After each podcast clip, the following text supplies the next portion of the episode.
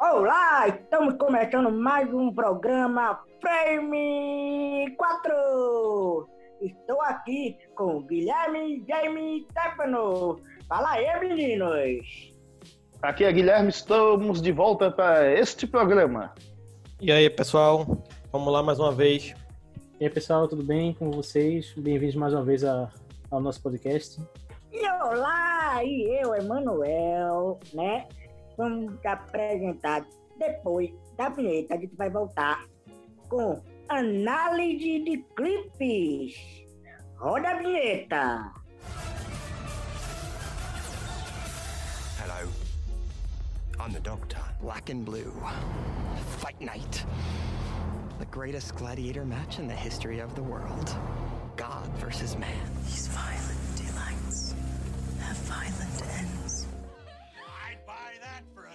I ate his liver with some fava beans and a nice Chianti.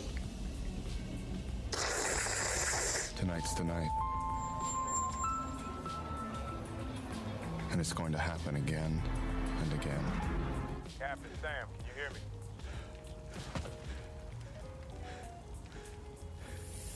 On your left. Say my name. E, e de volta à vinheta, estamos aqui. Vamos lá, porque a gente vai analisar não só filme, a gente vai analisar clipe também tá, faz parte do Prêmio 4. Concorda, Guilherme? E É, por final, o Guilherme deu a ideia. Ah, Eu concordo, é porque como a gente é o Frame 4, a, gente, a ideia é analisar tudo que é audiovisual, né? Aí, clipes, séries, filmes, tudo que tiver vídeo e áudio, a gente a, a- analisar. Aí eu achei legal a gente pegar clipes, porque a gente poderia an- analisar vários clipes que são e, e pegar o gosto musical mais ou menos de cada um, de Stefano, James, e também analisar, porque clipes geralmente também são muito in- inventivos, né? No, quando em, em pequenos, em, nos seus pequenos espaços de tempo. E geralmente muitos desses diretores também é, depois vão dirigir longas filme, e filmes. É uma forma de arte muito interessante o filme, os clipes. E, então, e, para começar, então a E- gente pode e- começar já analisando, né? Exatamente. Exatamente. É, cada um fez é, suas escolhas, né?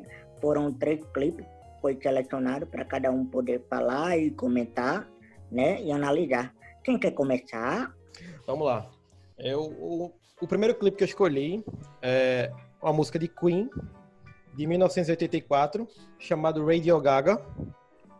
É, eu trouxe porque ele tem inspiração em um filme clássico é, de expressionismo alemão, é, que é um- uma modalidade da- de filmes que foram feitos nos anos 20, antes da guerra, antes da- da- das guerras.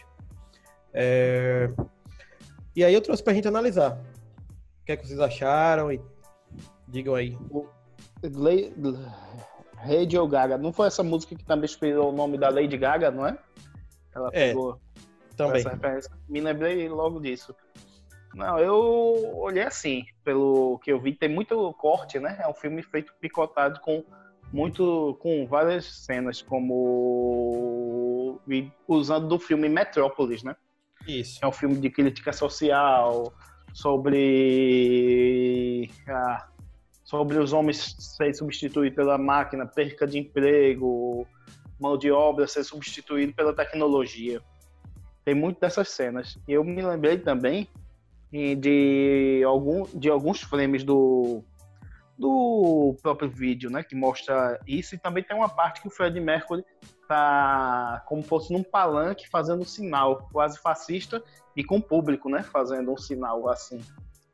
É. co- Como fosse ele um líder, né? E todo mundo seguindo. É, dando uma é- crítica ao fascismo. a opressão, né? A, op- a- opressão das classes, né? Que tipo as classes mais ricas. Que até o, o filme também aborda isso, que as classes mais ricas estão oprimindo as pessoas mais pobres, aqueles mais vulneráveis dentro da sociedade.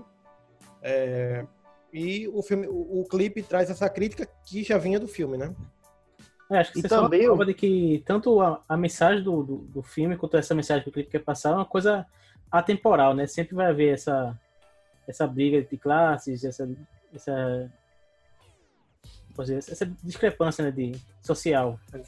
Sim, sim, com Desde aquela certeza. época até hoje, em vários contextos, gente for trazer para o Brasil, a gente consegue encontrar um contexto. Exatamente. E também eu vi outra coisa que aparece muito símbolo do relógio, né? Do tempo, ele brinca com o relógio, no, com os ponteiros do relógio, pra, mostrando o tempo né, dos trabalhadores, muita, e assim mostrando imagem também de trabalhadores. Eu vi também uma imagem de uma família, como tivesse na guerra, né? Usando máscara de gás. Como disse, como a gente se adapta, né? Das coisas, tem coisas horrorosas acontecendo com a sociedade e a Quando gente eu- vai se adaptando. Quando eu vi aquele negócio de gás, do cara com a máscara, eu pensei que fosse algo do Chernobyl. Não sei se é relata isso, talvez. Não sei se Tem tem um pouco, né? Tem um pouco, mano. Tem um pouco da guerra, tudo. É como fosse. Ele be- bebe muito, como usa o Metrópolis, né? Como fosse a Segunda Guerra, né? E dá uma Isso. crítica nisso, da, do- da corrida bélica, do, tra- do trabalho sendo oprimido, os trabalhadores sendo oprimidos. E a máscara, eu acho, é porque o pessoal se adaptar. Você vê o cara lá escutando pela, pelo rádio as atrocidades do mundo e se acostumando, usando máscara de gás para brincar, né? Eu não sei nem se diria uma Ah, é. adaptação, mas também uma coisa meio. A pessoa fica meio ado- adormecida nessas coisas. Começa, a pessoa começa a normalizar essas coisas, né? Começa a aceitar, em vez de, de, de lutar, de, de, de tentar mudar, a pessoa acaba simplesmente aceitando, né? Que, que é o mundo é assim. É, buscar, buscar seus direitos, né? É, Isso. é, se acomodaram e, e a sociedade que o clipe demonstra, que, como eu disse, já vem também do filme, é tipo, de- deixou chegar a esse ponto, né? Isso. É, e também tem muitas cenas futuristas, né? Ele tá dirigindo um carro que tem com um joystick, né? Em preto e branco. Que é como fosse tecnologia. Acho que tem um flash para uma, uma outra imagem ser Flash Gordon, né? Como fosse o Flash Gordon do, do seriado, acho, dos filmes ainda. É um flash rápido, não sei se é disso ou de Metrópolis. É é porque um pouco disso.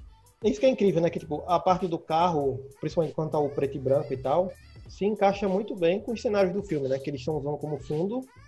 É, E isso, tipo, funciona super bem, porque o filme já mostrava esses carros voadores e tal, que é como se fosse um, um futuro distópico, né? É. é É bom. um dos filmes mais importantes do distopismo, né? Dos, dos filmes de futuro distópico. É Metrópolis. Vale a pena fazer um cast sobre ele. Fica aí Vale. Para um, um próximo cast, quem sabe. E Eu também tem. adorei. Eu Hum? adorei a referência do relógio, remetendo a referência do filme Metrópole, né? Ficou bem colocado o contexto, questão do tempo, como o Guilherme falou também. É, e também tem isso do, do tempo do trabalho, mano, e também o relógio do fim do mundo, né?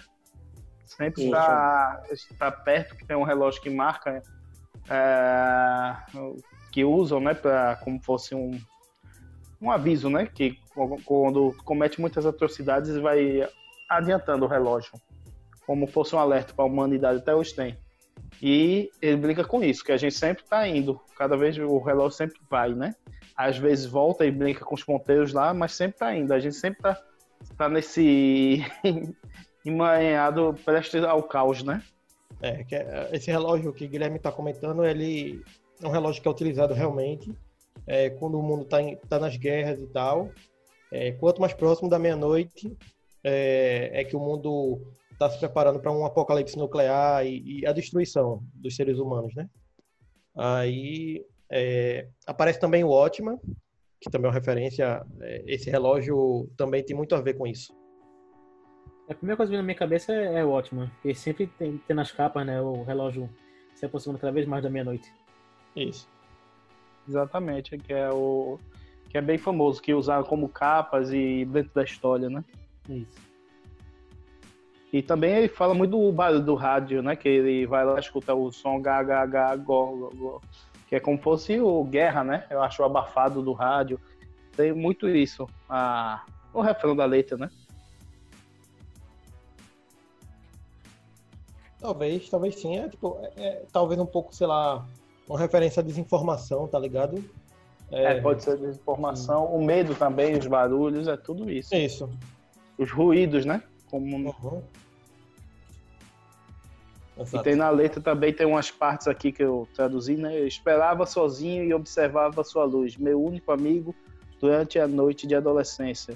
Tudo que eu tinha que saber, eu ouvia o meu rádio. Você deu a eles todas aquelas estrelas antigas, através de guerra de- mundos invadidos por Marte.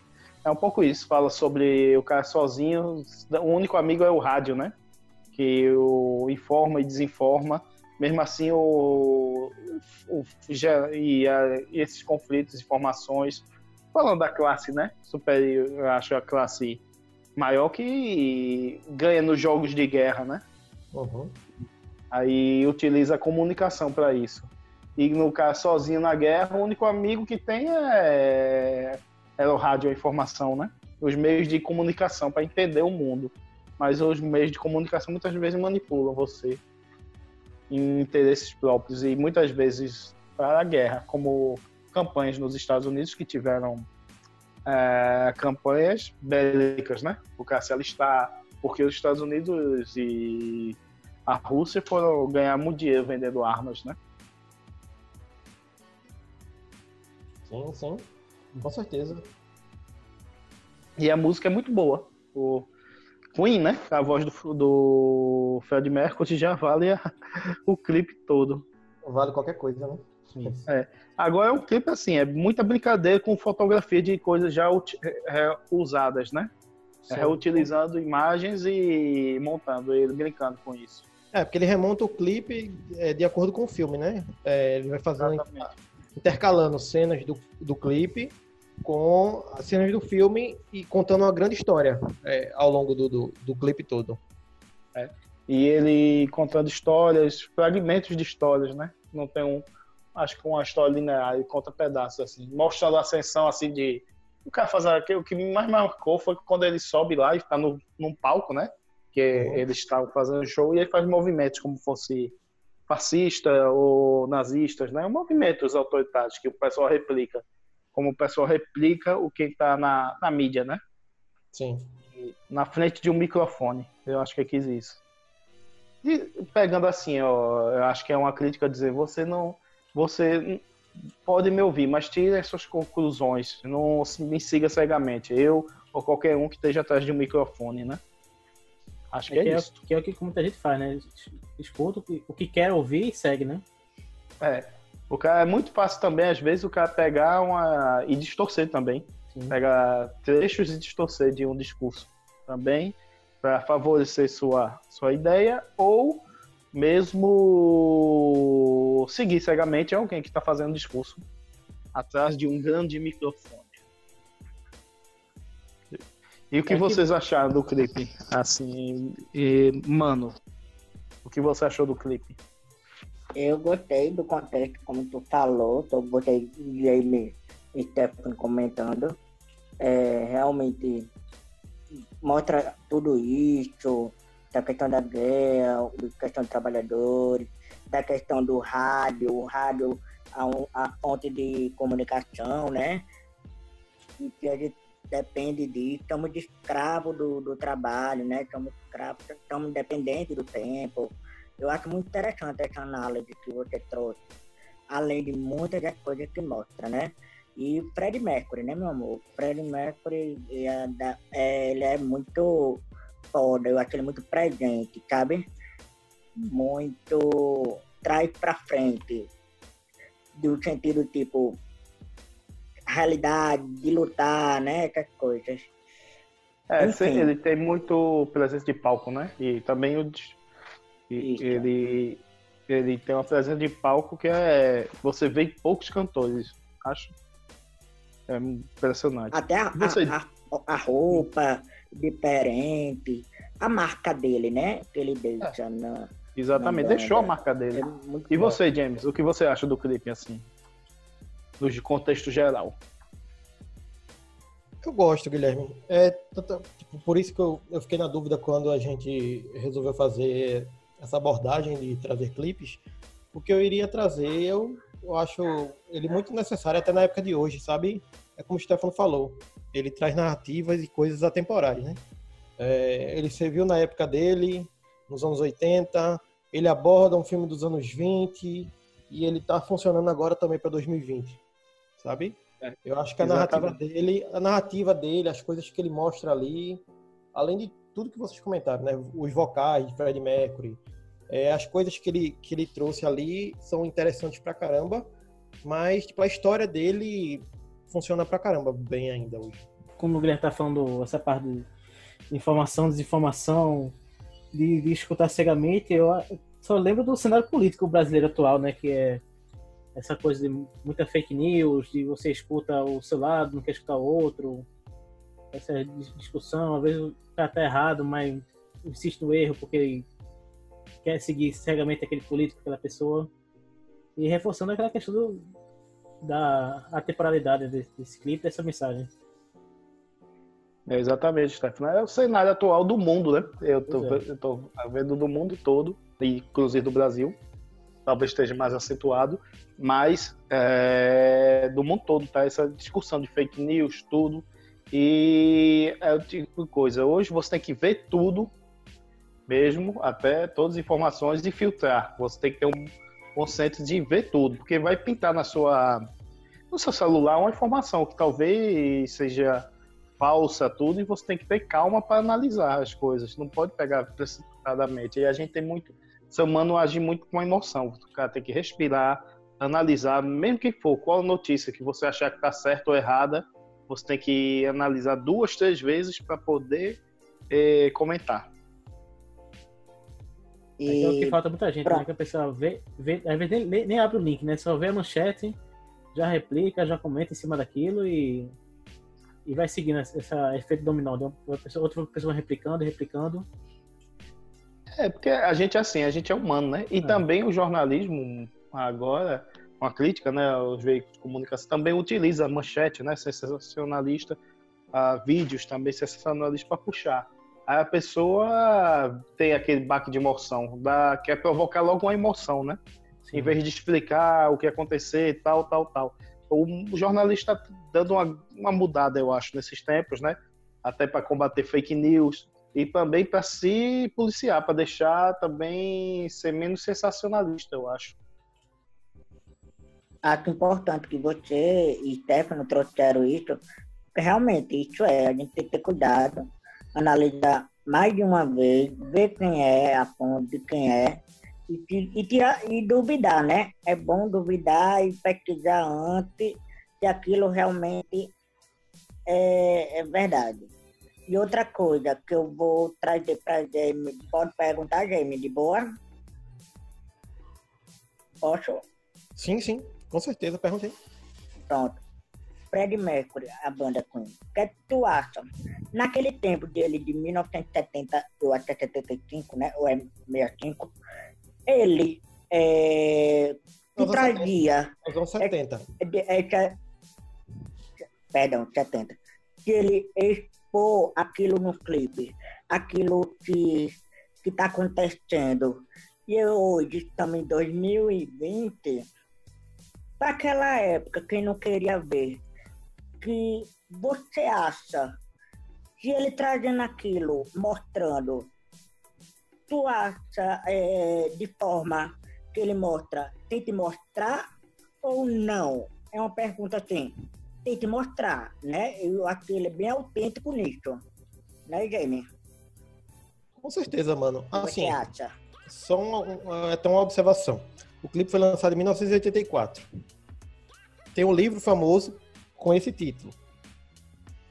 Que eu acho que ele também quis fazer essa alusão, sabe?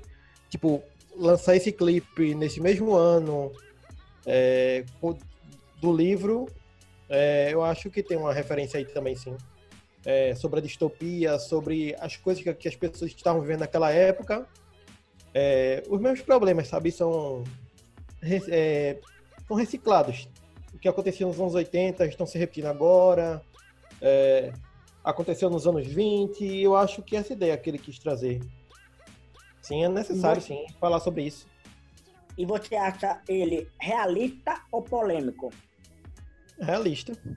Muito bem, também acho, concordo com você. Não tem nada que esconder, né? Tem que falar, tem que jogar, porque o clipe tem, é a forma de expressar, né? Ele tem uma expressa, até como ele canta, ele tem que se expressar. Ele é muito expressivo. né? Porque na verdade ele tá retratando muitas coisas que aconteceram, né? E tá dizendo também, dando assim, ó, sempre vai acontecer, a gente tem que ficar de olho. É, eu acho que é um pouco disso que ele fala. E fala dos vários aspectos, né? Desculpa. É, falando da, das coisas que sempre acontecem. Teve, teve, sistema, teve ditaduras no mundo todo, né? Na Europa, na América Latina, em vários lugares, de vários aspectos tal. E a importância. E também eu acho que o que ele fala muito disso sobre a manipulação da mídia, né? Como a mídia te manipula tudo. Tal. E tem uma cena que agora vocês vêm falando, me lembrou que ele mostra o robô famoso da, de Metro, de Metro, de, do filme Metrópolis e mostra ele se uma imagem sobreposta dele, dizendo que a gente está se transformando em robôs. Estamos sendo controlados, estamos perdendo a emoção, entendeu? Estamos sendo manipulados para interesses maiores. É, eu não, eu não acho nem sobre o lance de você estar se tornando um robô, mas eu acho que é você estar se tornando uma pessoa sem sentimentos, sem reciprocidade ao outro. Eu é, acho que é. era uma coisa que acontecia naquela época, eles estavam em Guerra Fria, o mundo vivia o medo de acontecer uma nova guerra mundial. Ele quis colocar isso no clipe é, dessa forma. Eu acho que também tem muito disso. Exatamente. É isso mesmo, o robô que eu refiro é isso, cara, perder sentimentos, ficar mecânico, né? E eu acho que isso acontece todas as guerras, a gente termina quando tem muita coisa, fica mecânico. Eu me lembro agora James falando do filme Túmulo dos Vagalumes, também tem muito disso. As pessoas ficarem sem sentimentos, né? A guerra aconteceu, pensar Perder muito nesse isolado dentro né? disso. Perder a empatia. É um pouco disso. É, mas vamos lá, vamos passar a bola para frente. O, o, primeiro clipe que eu selecionei foi The Ghost of You, da banda My Chemical Romance, a banda de, de rock puxando pro emo. E o que eu gosto muito desse clipe é o quanto ele é bem produzido. Ele se, se passa, ele intercala entre um baile de despedida do, dos soldados indo para a Segunda Guerra e cenas do, do dia D. Que, que para quem não sabe, foi o desembarque do, das tropas aliadas na Normandia e foi uma das batalhas mais decisivas da Segunda Guerra Mundial. E as coisas que eu gosto também desse clipe é o jeito que ele transiciona desse baile para a batalha. Tipo, tem uma, uma cena que ele pega de cima e as pessoas dançando na transição viram as minas, os obstáculos na praia e ele vai fazendo esses cortes. Muda do, do baile para a batalha e dessa maneira bem, posso dizer, assimilando uma imagem para outra. A letra é mais... Fazendo uma transição, né? Isso. A transição. A letra é uma coisa mais sobre despedida, coisas que não, não, não foram mais ditas, que nunca voltar para casa. Uma letra bem, bem triste. E aquela coisa de despedida, né, Stefano, que ele faz, né, um, uma retratação, que tá todo mundo ali no baile, e em seguida passa para a transição da, da guerra, né? Isso. É, emo, né? Geralmente é triste, como o Gustavo falou. Sim, mano, que tu ia falar. Eu gostei da parte daquela cena da água que vai pro palco, né? E aí cada um vai se afastando e a guerra tá chegando. É, é isso? Eu, isso foi uma cena que eu tirei até, guardei aqui, porque o, como ela é feita, o pessoal tá se afastando e como o mar estivesse empurrando eles, que faz uma sobreposição. Como estivesse sendo levado pelo oceano. Tem muitas cenas assim, o cara tá encarando, eles estão naquele momento do bar e um rapaz olha pra menina feliz, aí depois tem todas aquelas cenas intercalando entre a guerra, eles vão saindo, aí vai ficando triste. O visual do cantor que me lembra muitos filmes do Elvis, né? Ele tá meio parecido com Elvis. Sim. Que foi, tem filmes que tem alguns filmes que ele volta da guerra com aquele uniforme, com cabelinho igual. Visualmente, visualmente é triste pelas cores, né? As cores são mais frias também da fotografia, né? Você nota isso, né? É, e, até o. Se você vê essa parte visual ainda. É, antes de dançarem também, a gente não começar a batalha, tá naquela preparação do baile, da participação da batalha, mas ao mesmo tempo começa tanto o baile quanto a batalha. ele começa a dançar e começa a lutar também. Tem vários paralelos do, nesse clipe. Tem muita cena aqui que lembra muito o, o Resgate do Soldado Ryan, as, ce- as cenas do, da batalha. Exatamente, mesmo ângulo de filmagem, né? Isso. Ele faz muita referência a isso. Acho que faz uma referência aos filmes do Elvis, né? Que mostrava o Elvis voltando da Guerra, Guerra Feliz, cantando, enquanto já tem um que ele se passa no Havaí, que eu vi, acho que minha mãe, não me lembro do nome agora, que ele volta com o uniforme, vê a família, aí tá, tem aquele clima, é clima alegre, né? Que é meio distópico com a guerra.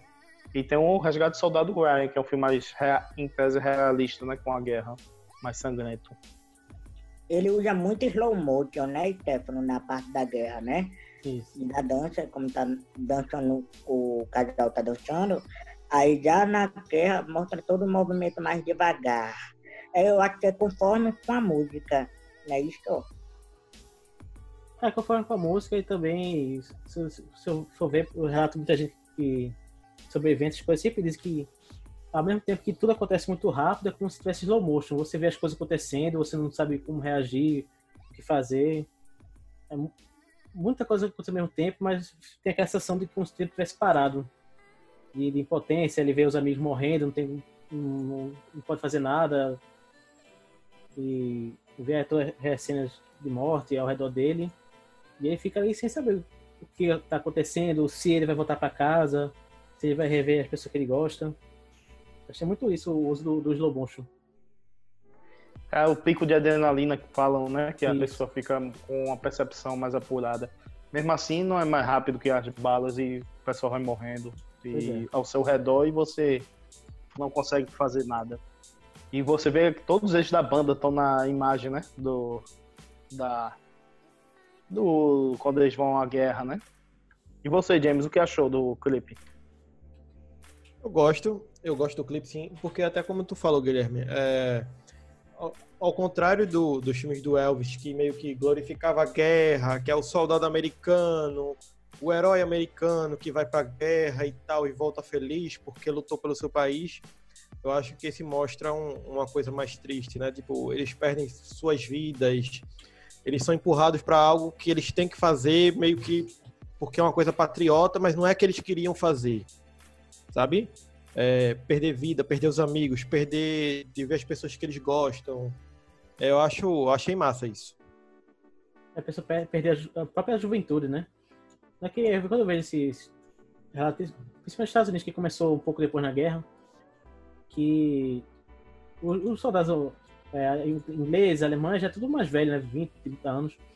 E estão mandando jovens, né? De 18 anos, 19. Imagina, tipo, a gente, com a cabeça que tem 18 anos e pra uma guerra dessa. né? A pessoa perde a, a juventude, fica com sequela o resto da vida, sequela psicológica. Sim. É bem pesado. Como Com você disse. 18 anos a gente não sabe de nada, né? A gente acha que sabe muita coisa, mas não sabe de nada. Pois é, tá começando faculdade, tu não sabe nem direito o que ia fazer ainda da vida. E jogar assim, jogar isso no, no- no campo de batalha. Ela, como o James disse, né? Muito filme glorifica isso, dizendo que é patriota, que, que é bonito. Mas poucos mostram esse lado mais terrível. E se ele É, ter futuro, ou se ele não tem futuro, qual vai ser dele é, pra frente, né? Depois dessa guerra, se essa guerra vai acabar. Aliás, estamos em guerra, né? Enfim. É. Que futuro É, é, o- esse pra ele? É, como eu posso dizer, é, eu até me lembrei uma conversa que eu tive com a menina que é a a animadora, que ela tava falando das diferenças dos desenhos, né? Como os desenhos estavam mais, em tese, mais contemplativos, infantis, tava uma discussão. Por exemplo, eu pegar um desenho tipo Steven Universo, que ele fala sobre relações, né? Tudo não é um desenho infantil, eu acho que é um desenho infantiloide, é um desenho que fala de relações, diferentes relações, tudo. Não sei se vocês conhecem que é o, desenho, é o fruto da época. Agora, por exemplo, Thundercats, que é um desenho que eu gosto, e é dos anos 80, o primeiro.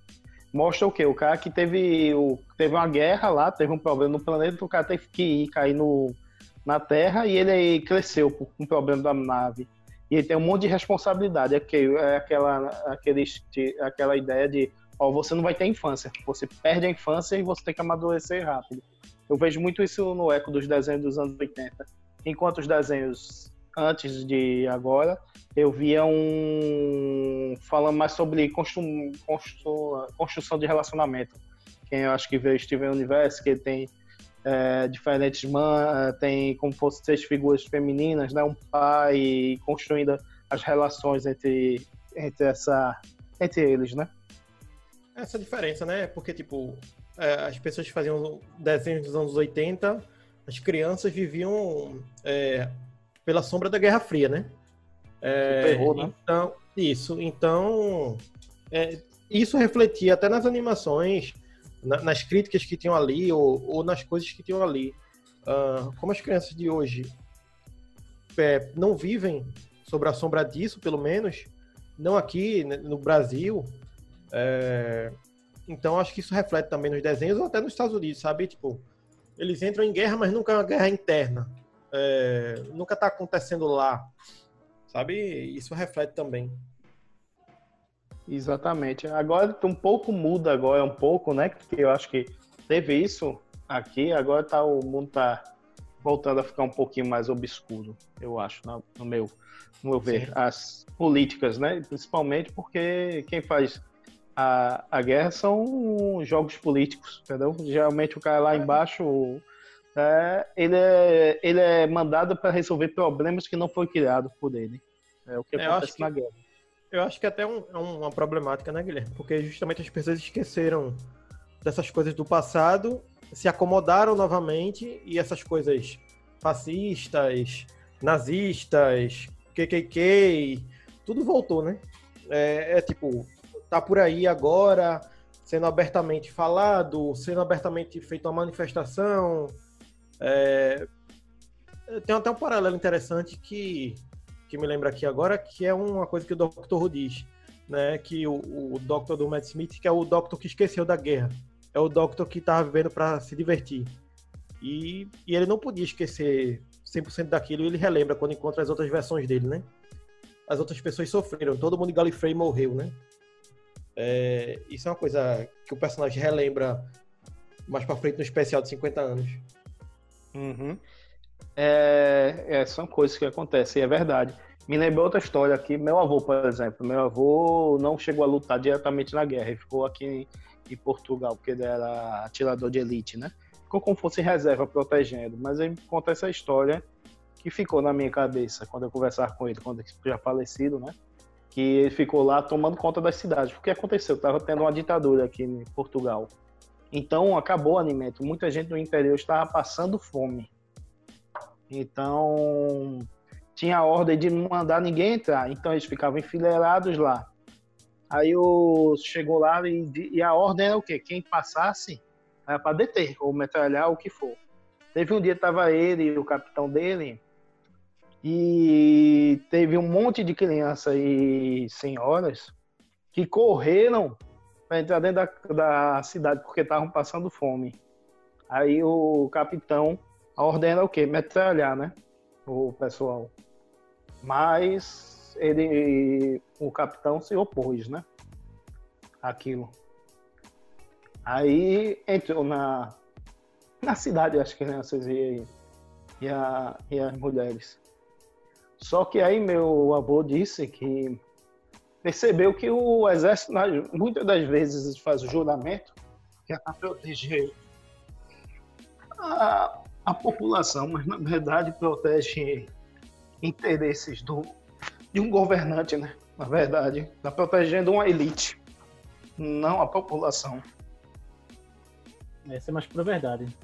Às vezes até mesmo a polícia, em vez de defender as pessoas, está defendendo o interesse político, um- uma, uma figura política. O, o interesse da- das pessoas está em, em último lugar. É o que aconteceu que rece- recebeu a reprimenda, na verdade quem recebeu foi o capitão dele, né? Que res- pegou a responsabilidade, pegou uma. ficou no chilindrão um bom tempo. Mas imagine o que é isso. Na verdade, o cara tá lutando contra a própria população. Pois é, O direito básico à alimentação, né? exatamente. Não é nem por, por- por uma revolta, nada, porque a pessoa, a pessoa queria comer, né? É, não tem jogo, a pessoa não tá aqui, é o básico, básico, que é a alimentação. Agora, Sim, então, vamos mudar a fita, né? E vamos para outra pessoa. Ah, mano, eu acho que sua vez, depois vai, vai eu. Então vai lá, mano.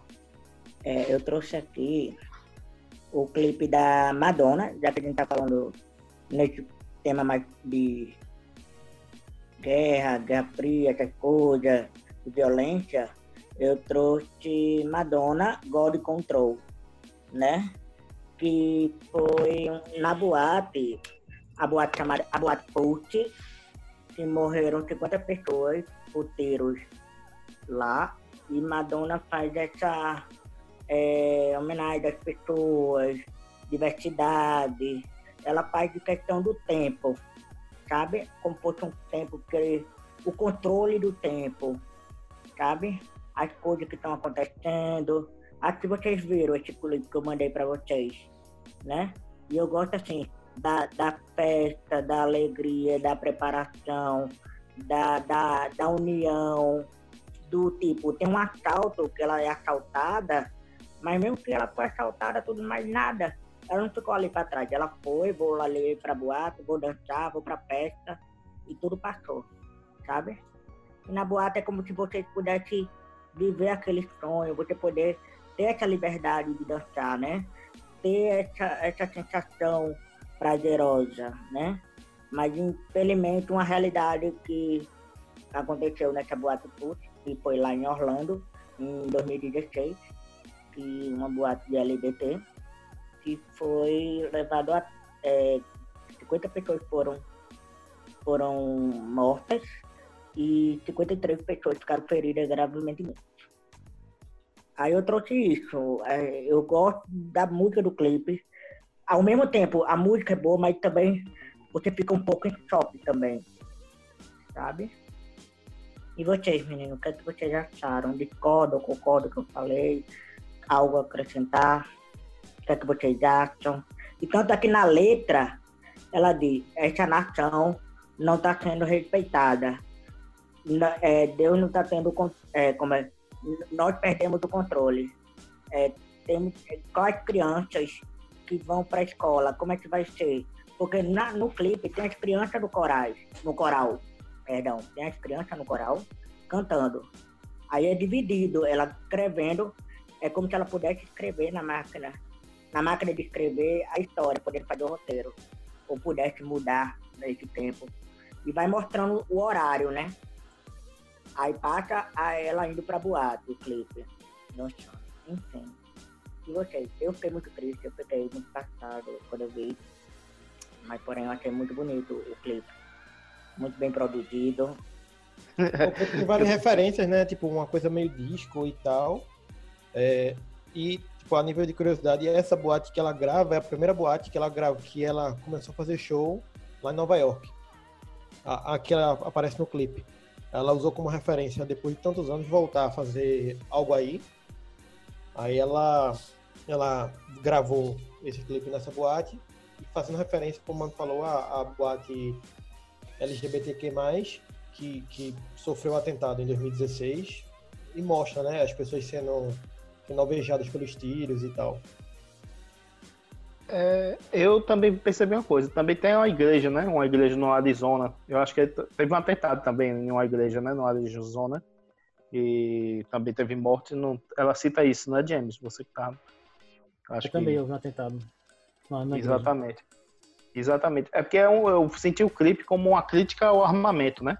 Falando, mostra o assalto na rua, né? Mostra do roubando a mulher lá, tal, a Madonna, no caso.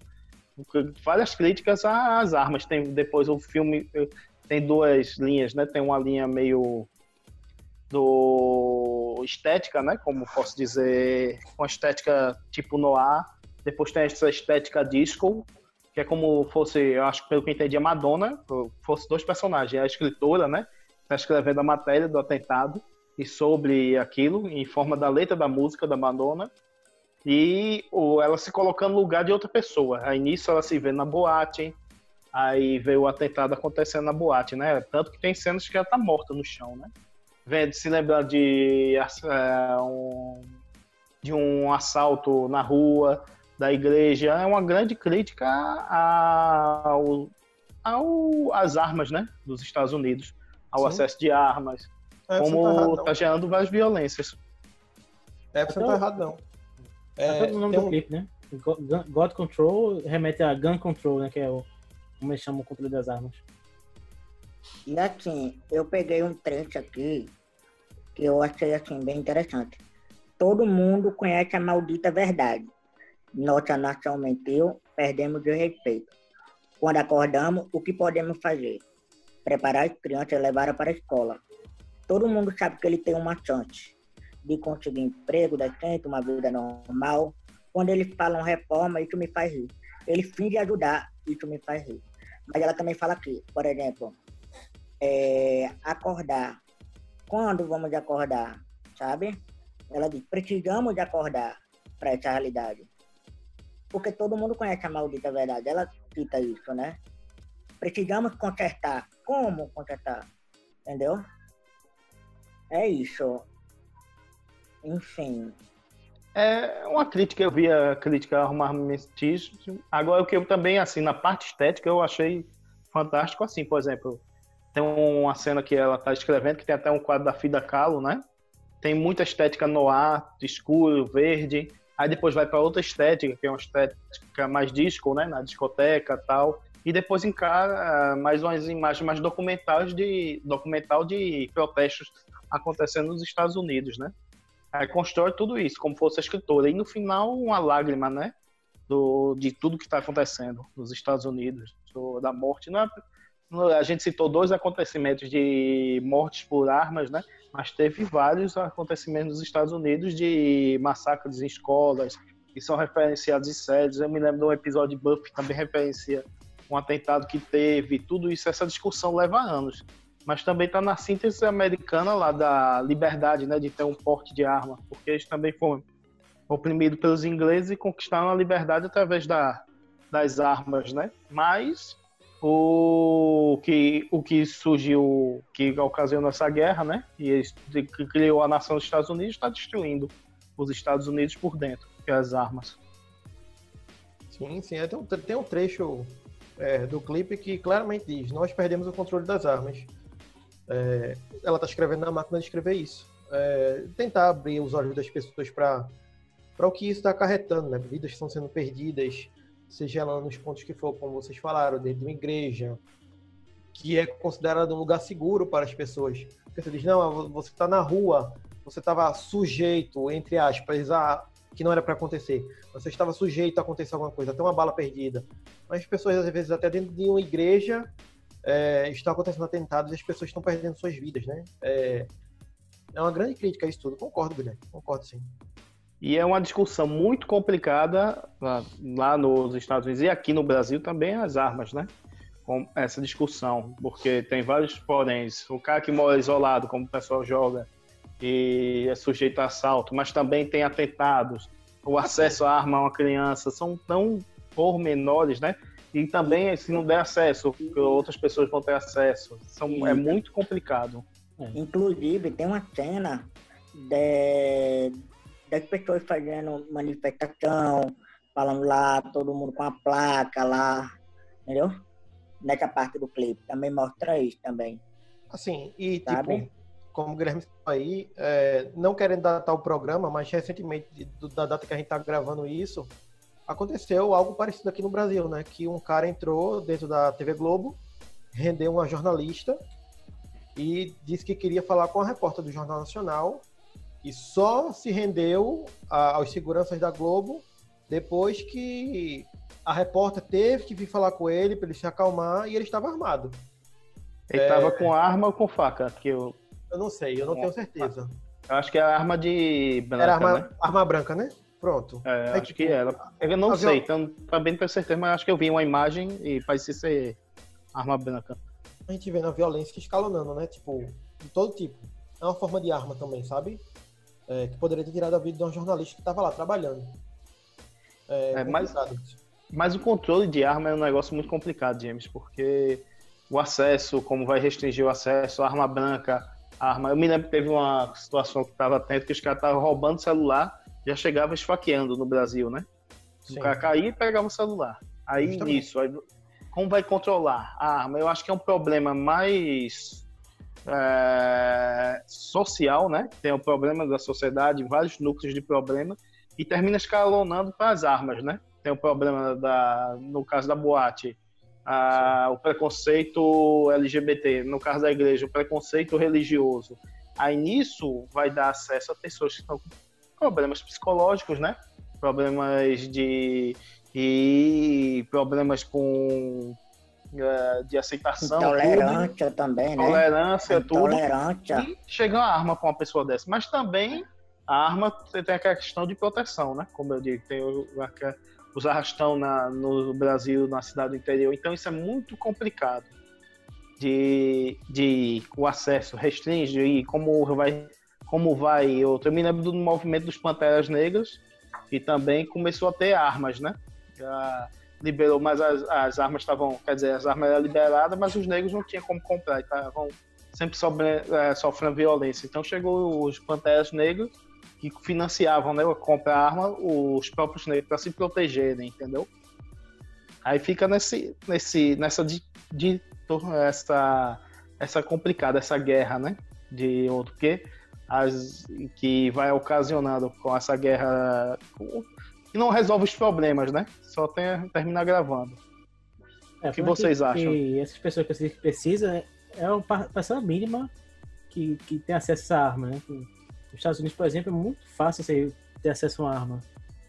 Até pessoa, você vê nessa questão de, de, de escola, pessoas que claramente têm problemas psicológicos, têm acesso à arma através da, da, da internet, é, pessoas com, com mais tensões, né? Como esse foi o caso da boate, que era preconceituoso, preconceito sexual, ra- racial, enfim.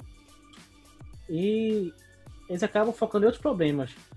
Tipo, ah, a culpa foi do videogame, ah, a culpa foi de um livro, a culpa foi de um filme. Mas não, não revisita essa questão do, do, do controle de armas, o quão fácil é acesso às armas.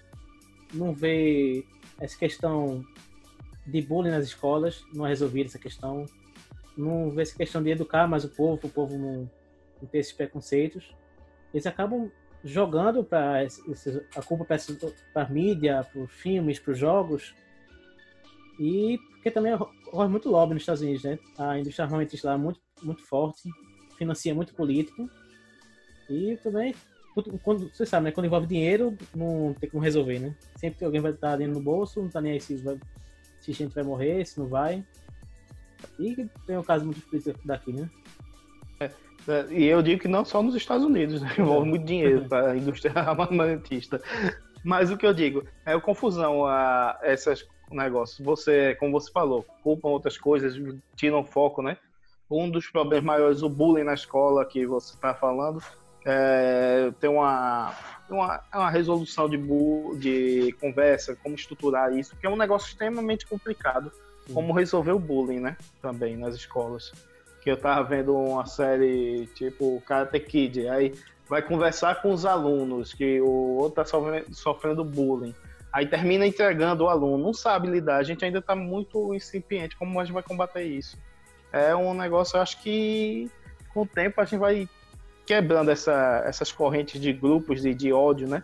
E vai jogando contra o outro. Só que a arma é, termina sendo chegando nessas pessoas que têm des- é, é, que estão ou por bullying, por desespero, ou por racismo, não sei o quê, que estão tendo com esses problemas psicológicos e termina acontecendo um massacre, pre- prejudicando famílias e uma sociedade como um todo.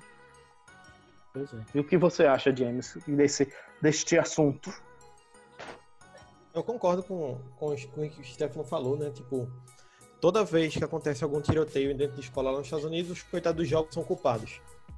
Toda vez, toda vez. Ou fulaninho ah, jogava tal jogo, que era muito violento, ou vão para os filmes, sempre tirando atenção do que realmente deve ser discutido, né? É, o bullying não é diminuído, não colocam um acompanhamento psicológico mais intenso dentro das escolas para as pessoas que estão sofrendo com depressão, com outros problemas psicológicos, poderem ter um alívio disso, poder conversar com alguém especializado nisso. É complicado, é complicado. Eu concordo com o que vocês falaram aí. Lembra? É, uma discussão uma complexa. vez, não sei se foi aqui no Recife, ou se foi, foi em alguma parte do Brasil, que assisti um filme do Batman, o cara, quando terminou o filme, o cara caiu atirando em todo mundo. no cinema, no que foi aqui. Foi nos Estados Acho que Unidos. foi nos Estados Unidos. Ah, foi aqui no Brasil? Nos Estados Unidos, aquele cara do. Foi É, nos Estados Unidos. no, no, E- no e é, porque é um cara- Batman. É, o cara que ficou, era, tem- tinha problemas psicológicos e se espelhou no. No Coringa, no, né? No Coringa. Que na verdade é o cara que tá com problema, vai procurar uma, um, uma válvula de escape. Pode ser um filme, um jogo, ou até um, na, na rua, entendeu? Vai ter, vai procurar alguma coisa para fazer aquilo. E o cara tá sofrendo, então ele vai procurar uma válvula de escape.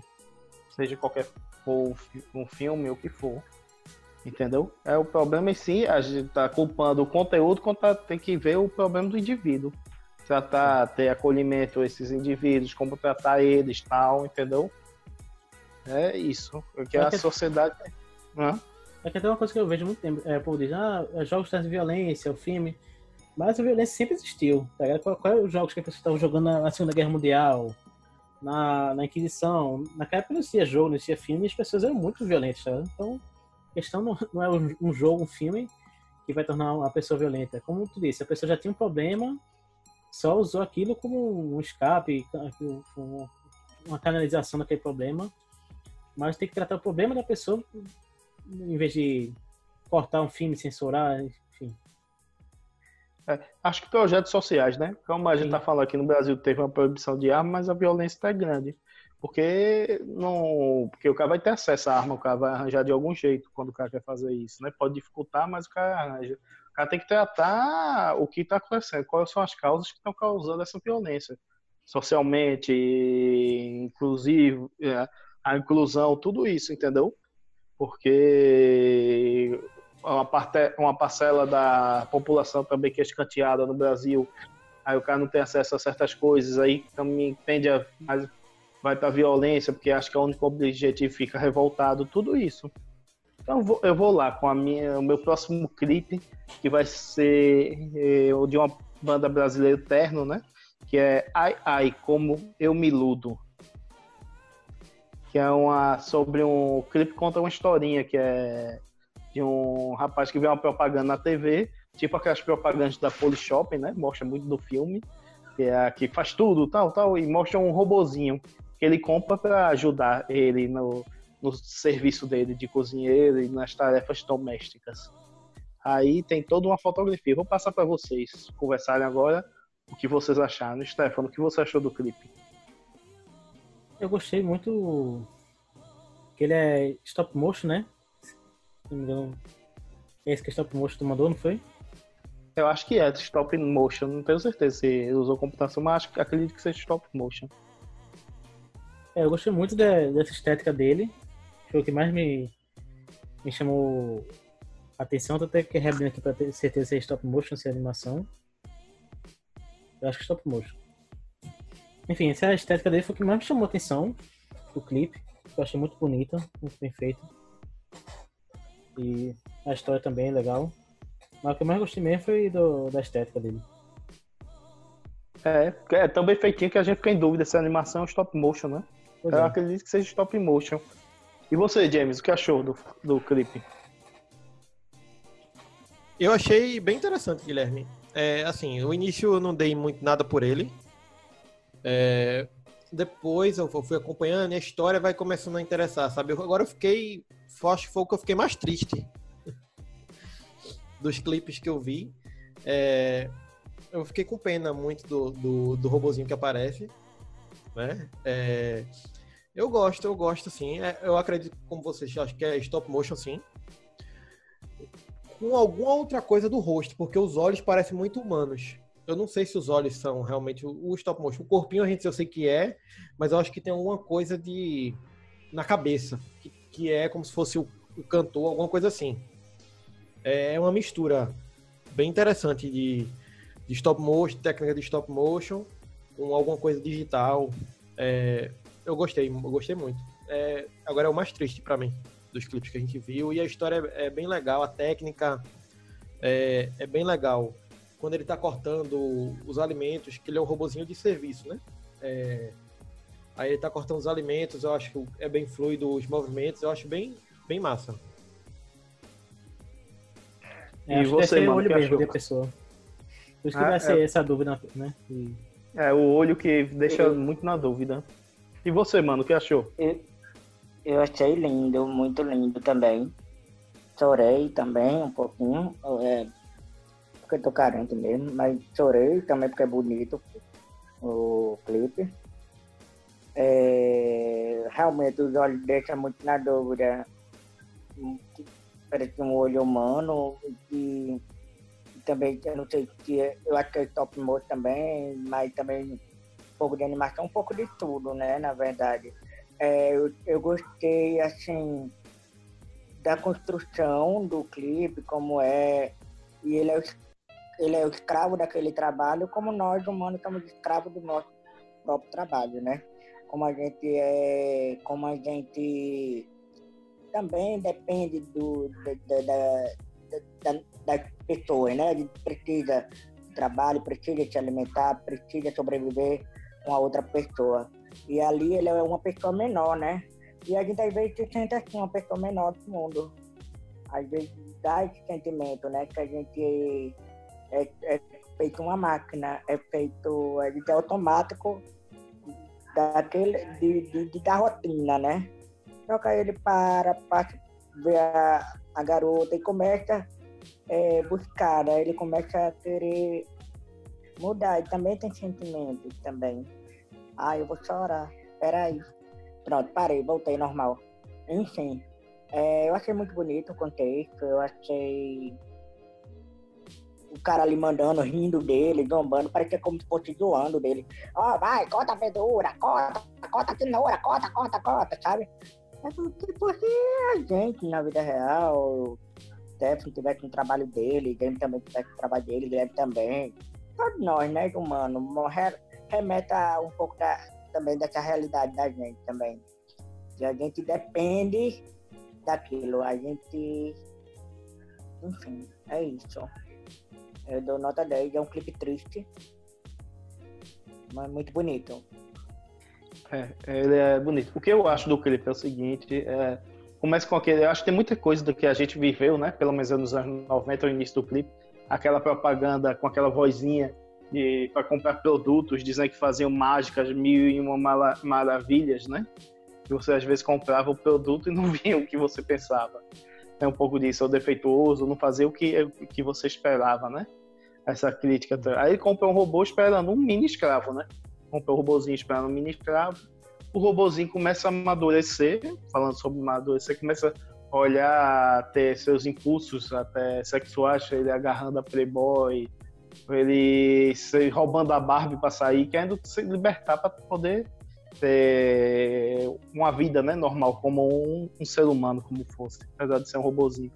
Vê outro robozinho que se sente atraída e começa a se apaixonar, ter paixões platô- platônicas, mas não pode ser co- correspondido porque ele é por causa que é de uma humana, porque se apaixonou por uma humana, ou porque é errado, porque sempre estão forçando ele a fazer obrigações, trabalho, outro, e tem um monte de obrigações, como a gente também teve as obrigações quando era jovem, escola e trabalho, e a gente fica lá, e a gente ter- termina sempre obrigando a gente a se robotizar, né, para poder ser produtivo e tal, e deixando como fosse um defeito ter sentimentos hoje em dia. Tanto que ele devolve o bonequinho numa caixa quando dizer defeituoso, e lá ele encontra outra bonequinha com defeito também. E o defeito deles é sentir amor, ter sentimentos, né? É uma crítica, eu acho, social a esse mundo que a gente vive, que a gente tem que nos poldar nossos sentimentos para ser produtivos, para ser mais eficientes. Eu E já vi mais do lado, assim, mais. Até como o Mano disse, o Mano falou, fiquei até reflexivo essa questão do você se sentir pequeno no mundo às vezes, né? Você olha assim, você pensa que você é só uma parte pequena, só uma peça, um, um indivíduo pequenininho ali naquele mundo tão grande. E essa questão de defeito, eu acho que foi mais pro lado emocional. Tipo, ele gostava da bonequinha, a bonequinha lá, enganou ele, ele acabou caindo na caixa do, do defeito, que às vezes a pessoa acaba um relacionamento, ou perde alguém, você pensa, poxa, o que tem errado comigo? Aí você acaba tendo encontrando outra pessoa que também achava que tem uma coisa errada e acaba dando certo, porque você se achava que tinha um defeito, achava que tinha um- e não quer achar alguém. Acho que essa é a questão dele, que ele nunca achou que, que ia achar alguém, achou que não era nada, achou que tinha um defeito, mas que no final ele achou alguém que também pensava assim, mas que no final se encontraram, o destino ou alguma outra coisa e deram certo, né? Exatamente. Eu... Se conectaram, né? O Pois é. problema deles. É interessante. E você, James, o que acha dessas duas análises? Eu gosto, gosto sim. É, o lance do de você ser um, ter sentimentos de estar como fosse um defeito, é, eu gosto sim. É, como eu disse, é, me emocionou bastante, sabe? Tipo, não chorei, nada do tipo feito humano, mas eu achei o mais triste do- dos que a gente viu é, nesse sentido. O personagem, mesmo sendo um, um robô ou um- uma coisinha tipo stop motion, ele deixa você bem intrigado com a história, sabe? Tipo, deixando você bem é, prestando atenção no que tá acontecendo, no desenvolvimento da história, tentando meio que vários relacionamentos é, e falhando, ou porque era revista, como você falou, ou como era uma boneca que não tinha, é, não se mexia, que era tipo uma Barbie comum, é, até ele encontrar né, um, o par de outra forma. Exatamente. E o que você achou da estética fotográfica do clipe? Que é bem diferente, né? Assim, acho que tem um, uma, uma, uma estética puxando o retrô, algo dá uma sensação de nostalgia, né? Porque tem um meio que aqueles dá uma impressão daqueles filtros de Instagram e reflete mais esse lado nostálgico, né? Eu lembrei um pouco de Ratatouille. Sabe? Também, Me lembrei também. muito da animação de Ratatouille. Sabe? O ratinho ali, só que é mais, mais animado, né? Mais feliz. Mas pelo ângulo, pelo plano, a estética me lembrou um pouco o Ratatouille. Outra coisa, Guilherme, você, o que você se identificou nesse clipe? O que é que você chamou a atenção para você nesse clipe? Primeira coisa, achei os aspectos estéticos, né, e técnicos muito bons, porque eu- a estética dele, eu achei essa estética dá um tom de nostalgia, o stop motion, achei muito bem feito, um pouco de nostalgia logo no início, quando fala aquelas propagandas, que eu via muita TV Manchete, né, falando de animes, que passava animes, aí tinha essas propagandas, faca, guinzo, que corta tudo, não sei o que, não sei o que. E eu vi também muita gente reclamar dos produtos, né, dessa, desse, dessas propagandas. E eu vi também a parte do personagem. Eu vi, às vezes, como a gente é obrigado a se centrar muito nas coisas e, fica, e a, a parte de se robotizar, né? E você termina indo, você não consegue ter uma. a- abrir esses sentimentos tal, porque você tem sempre uma obrigação, trabalho, tudo. E essa, e essa parte de amadurecimento também, quando você vê, se identifica, o lance da Playboy, né? Começando as descobertas, né? E você não entende direito na adolescência. É muito fala disso, sobre meio de descobertas, né?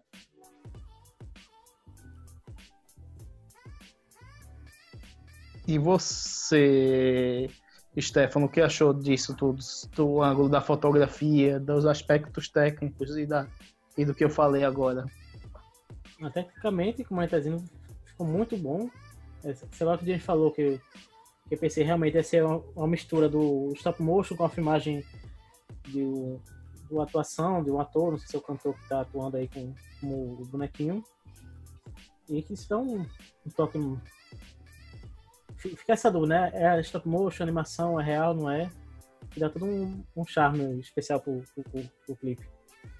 Próximo clipe, a de Kylie Minogue, All the Lover, né? Que eu acho que vocês viram o clipe, né? Espero que tenham gostado. Porque assim, ela fala mais sobre a questão do amor. Nesse clipe todo mundo vai te amar, todo mundo vai te gostar. Vamos lá, em vez de guerra, é, menos guerra, mais amor, né? Então, todo mundo ali te ame, né? Vamos te amar, vamos, vamos, esse contexto do, do amor. Não faça guerra, faça amor, sabe? Eu acho muito interessante isso. É como se o amor vai construindo, vai, vai subindo. Tanto é que o pessoal que está subindo, vai subindo, vai subindo, é, ninguém ali vai ser julgado, todo amor ali vai ser compensado, todas as pessoas é, vão ser aceitas, todo, toda construção é, vai ser unida, sabe? Eu gosto muito desse clipe. Ah, tá, tá falando do Suruba na rua, né? o clipe do Suruba na Isso. rua. Mas tem um contexto. Mas tem um Rapaz, contexto. eu vi entendeu? de outra forma. Eu achei até engraçado. Eu parei de rir do clipe. pra ser sincero. O- eu vi assim, tem essa parte dela mensagem de se amar tudo, mas também achei meio, sei lá, narcisista. Ela, ela é empilhada por uma torre de pessoas se fazer suruba, ela tá na ponta, como ela fosse a rainha, né? Do, do suruba. Isso que eu vi. Meio que isso. Vai colocando ela assim, empilhando ela e ela. O negócio é tão exagerado que eu achei cômico certas coisas. Aí aparece um elefante branco do meio do nada. é- Sabe que me lembrou. Loucademia, é, não, Corra que a polícia vem aí. Uma cena que tem a cena de sexo entre o cara e a mulher, né? Eu, lá que tudo, tudo é exagerado. Eu meio isso, eu fiquei rindo. E no final aparece até um cavalo correndo no meio do povo. Esse cavalo eu, eu me lembrou. Eu tive um flashback não muito bom que me lembrou Game of Thrones, esse cavalo no meio da confusão. Aquela cena de, que a área vê um cavalo no meio da destruição de Porto É, o cavalo, o cavalo alea- aleatório. né? É, eu tive aquele É, e- flashback. e eu triste. Uhum. Flashback, não pode falar. Eu tive aquele flashback triste que lembrei disso. Assim, eu me lembrei. De Guerra dos Tronos, né? É. Eu também achei meio assim. Eu achei assim, meio narcisista. Eu vi os, os corpos das pessoas, né? Tudo modelo, tudo bonitinho. Não achei assim uma coisa, todo mundo se amar. Achei o meu clipe meio estético demais. O pessoal, um monte de modelo se agarrando, entendeu? É, é eu e, também. Tudo, e, tudo, e tudo exagerado. Eu achei até. Não tem alguém fora assim muito padrão. Tem, assim, tem algumas pessoas negras que são poucas. A maioria é modelo caucasiano. Tem alguns negros, tá? Tal. Todo mundo empilhando. Eu achei muito narcisista, pra ser sincero. A mulher se empilhando no meio de todo mundo. Ó, como eu fosse a. A, a rainha do suruba, como fosse, fosse mais ou menos isso, e tudo, ó, não sei o que. Eu achei até simplista soluções, como sexo você resolver as coisas, que eu acho que resolver tudo não pode, ajuda certas coisas, alivia a tensão, com certeza. Mas não vai, todo mundo vai se amarrar assim. Eu acho, acho que a men- tem essa mensagem utópica, mas eu achei me incomodou um pouco disso, de ter só modelos, eu acho muito modelo padrão, pode ser o pessoal de capa de revista só, e meio que narcisista, levando ela pro alto, quase ela chegando no céu, a mulher. Pelo menos foi isso que eu passei. E você, James, que tava falando, o que você achou? É, eu achei super simples também, eu concordo com o que tu falou. A única coisa assim que me interessou mais, que foi o que eu fiquei pensando, é a logística para manter todo esse pessoal no meio da rua, porque eu até tô vendo aqui, aparentemente, isso não é chroma key, isso não foi em dentro de estúdio, isso foi numa rua. Então, tiveram que fechar pelo menos uma ou duas quadras para gravação desse clipe. Então, tipo, a produção tá de parabéns. Nesse sentido, sabe? A logística, Exatamente. A logística de tudo isso para acontecer, de fechar a rua, botar um cavalo aparecendo, esse balão de elefante branco, é, todas essas coisas, isso me chamou a atenção. Mas, como eu disse, a, a mensagem é bem rasa, eu achei a mensagem super rasa. Como tu falou, é- basicamente todo mundo é padrão. Padrão de É, beleza X, tem todo mundo padrão de modelo. A maioria é tudo branco, é gente branca. É, Tem algumas exceções, mas a maioria é branco. Não, é a maioria é branco. Tipo, a- tem alguns, algumas pessoas orientais, asiáticos e tal, mas é isso. Alguns negros também eu vi assim. Quando Alguns tem, uma, tem uma parte que talvez seja CG, que é aquela torre do suruba, né? Que fo- forma uma quantidade enorme de suruba e tem e você vê ali algumas pessoas negras, mas é menor. Você vê até o, o- a montanha branca, né? Quase É, exatamente. pintadas de pretos. É isso. É tipo, o estereótipo do, o estereótipo do corpo é tipo, todo mundo é, é magrinho, não tem uma pessoa gorda. É, é tudo padrãozinho. Até as Tem a pessoas pessoa mais velha, tudo, é tudo padrão. É isso, eu vi isso. E ela se empilhando lá como fosse elevando ao céu. Olha, começou. a rainha do suruba, resumindo esse clipe isso. É, Eu achei é. tudo tão over que aparece até um cavalo no meio, assim. Aparece cavalo, aparece não sei o que, aparece balão. Eu acho que quando as pessoas têm orgasmo, aparece os balão branco indo da paz, tudo. Eu achei É, muito. ela, faz, é, é, é- ela faz uma referência é, com o sutiã cônico da Madonna, entendeu? E com o Desimpol, Galver, que usou na turnê da Blonde Tu- Ambitu da, de 1990. Ela, deixa eu ver, o cavalo, ela, o cavalo albino que mostra, né? Achando, né? É como se fosse uma forma de é, museu, algo tipo obra de arte. Mas eu entendi o que vocês colocaram, eu entendi. Realmente, eu não tinha pensado nessa parte desse detalhe, não. É, mas é mas é- mim, o amor vai além de tudo, sabe? Mas, enfim, bem pensado esse olhar de vocês. Eu não tinha reparado nessa parte, não. É, mas, mano, essa, até as obras de arte, quando você vê aqueles esculpidos, aqueles corpos Porque a perfeitos, sei lá, do- fotografia toda é trabalhada no branco, direito a um cavalo albino e o, o balão, o elefante branco. Entendeu? Essas coisas. É, o que eu achei é o seguinte, é como você falou, as obras de arte tal, as obras de arte tem muito tom de narcisismo também. Você pega os caras com quando você pega da Grécia, principalmente os caras tudo trincado, tudo, as mulheres também, tudo padrão beleza aí. Eu achei um pouco isso, achei raso.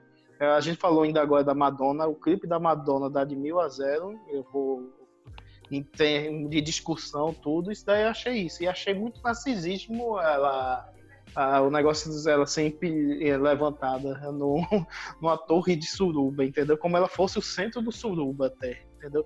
Todo mundo está Entendi. à volta dela, a rainha do suruba, é o que eu achei. Aí Mas ela tá eu ri, né? É tão, Mas, é mas, é do, over. mas, é do, Hã? al- mas, é do, mas é do álbum dela, do Afrodite. Ela, tanto é que ela faz a deusa grega. Entendeu? É, exatamente, ela tá se colocando no- na solução, É, na, justamente. no centro tipo, do amor de todo mundo.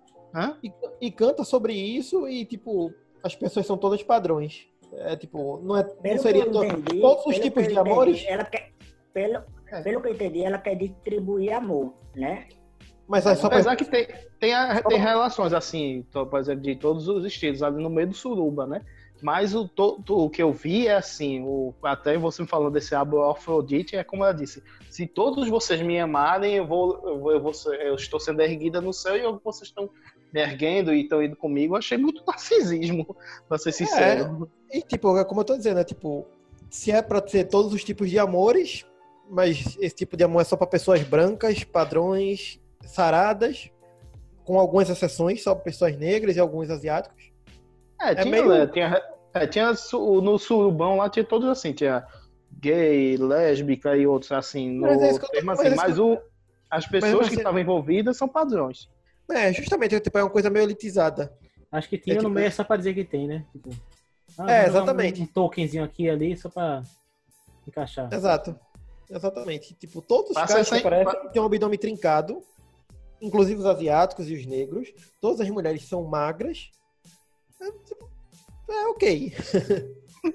Parece isso, Não, isso que eu mas- tô dizendo. Eu acho que todo mundo percebeu um pouco disso, que eu não fui só Foi eu que achei isso, muito vista.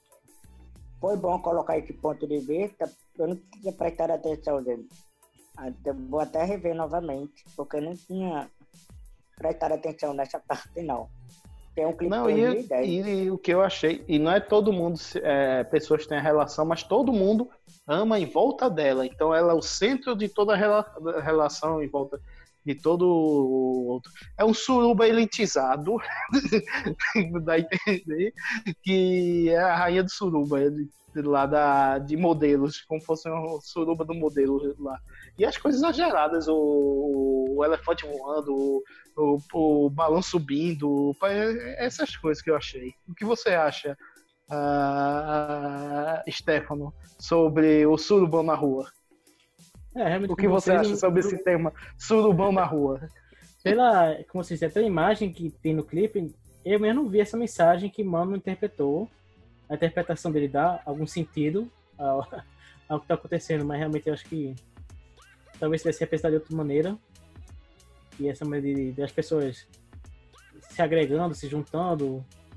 Mas a- a- talvez a execução que deixou a entender essa interpretação que a gente teve da, narcisismo da suruba, da, da suruba, assim, elitizada, vamos dizer assim, né? E não, não tem muita diversidade. Mas Não é a suruba raiz, você só É. encontra lá. É a suruba do, da Vogue, não sei o quê. É uma suruba muito almejada, é como a suruba de Noronha. É, todo mundo imagina os caras bonitos. é muito elitizado. Aí, é, Sabe? talvez se tivesse feito de, do- de alguma outra maneira para passar essa mensagem que ela queria de, de amor, de, de as pessoas somando. É, a gente falou aqui, por exemplo, a Madonna. Eu achei o clipe da Madonna, a parte que passa, por exemplo, na boate, muito mais bem definida, assim, uma- muito mais resolvida do que esse daí. O que você acha, esse comparativo, James? É, eu concordo, Guilherme. É, o da Madonna é bem melhor, sim. É, eu acho que esse, como eu tô dizendo, eu acho que esse talvez funcione como música melhor do que como clipe, sabe? Porque eu acho que talvez a mensagem da música queira passar esse amor para todos, para uma diversidade de pessoas. É, mas como clipe ele falha nisso. Será que também é porque é a exploração do corpo também, porque coloca as pessoas bonitas que talvez venda mais, talvez seja isso. O, o que você acha? É mais por isso? Ou acho que foi equívoco lá? Um equívoco. Um equívoco Eu lá. acho que pela, pela época que ele foi lançado, é, 10 anos atrás, então eu acho que tinha menos preocupação de certos artistas. E é, eu acho que falharam nisso. É, na escolha desse amor que eles querem passar, passar para todo mundo, sabe? É, ser um- uma coisa branca padrão. É, talvez se tivesse É, sido, tem- feito, sido feito hoje em dia, né? Teria sido algo mais pensado, né? Talvez tenha sido o reflexo da época, É, porque pois também é. as pessoas contratam os modelos, os caras que sabem dançar e pegam o pessoal padrão, né? No teste de elenco, às vezes o pessoal fez sem se aperceber nisso. Apesar que eu acho muito, o, o- como eu disse, o- a elevação a elas ao, ao céu, tudo circula em torno dela, meio narcisismo, entendeu? É, Todo amor circula em. Isso eu acho que é meio que problema já da, da música e talvez do disco, né? É, é, tipo, por exemplo, é, são 10 anos de diferença. Ok, mas tipo, não é que não existia, por exemplo, artistas negras, dançarinas negras gordas que poderiam estar aí no meio dessa suruba da história do clipe. Existia, agora não foi buscado. Tipo, um artista atualmente que, que faz muito disso é Liso, que ela coloca dançarinas negras gordas dançando junto com ela. Porque ela é uma mulher gorda que tá fazendo os clipes com esse intuito. Então você também vê gente branca, você vê gente, gente magra, você vê todo tipo. É a ideia da diversidade, sabe?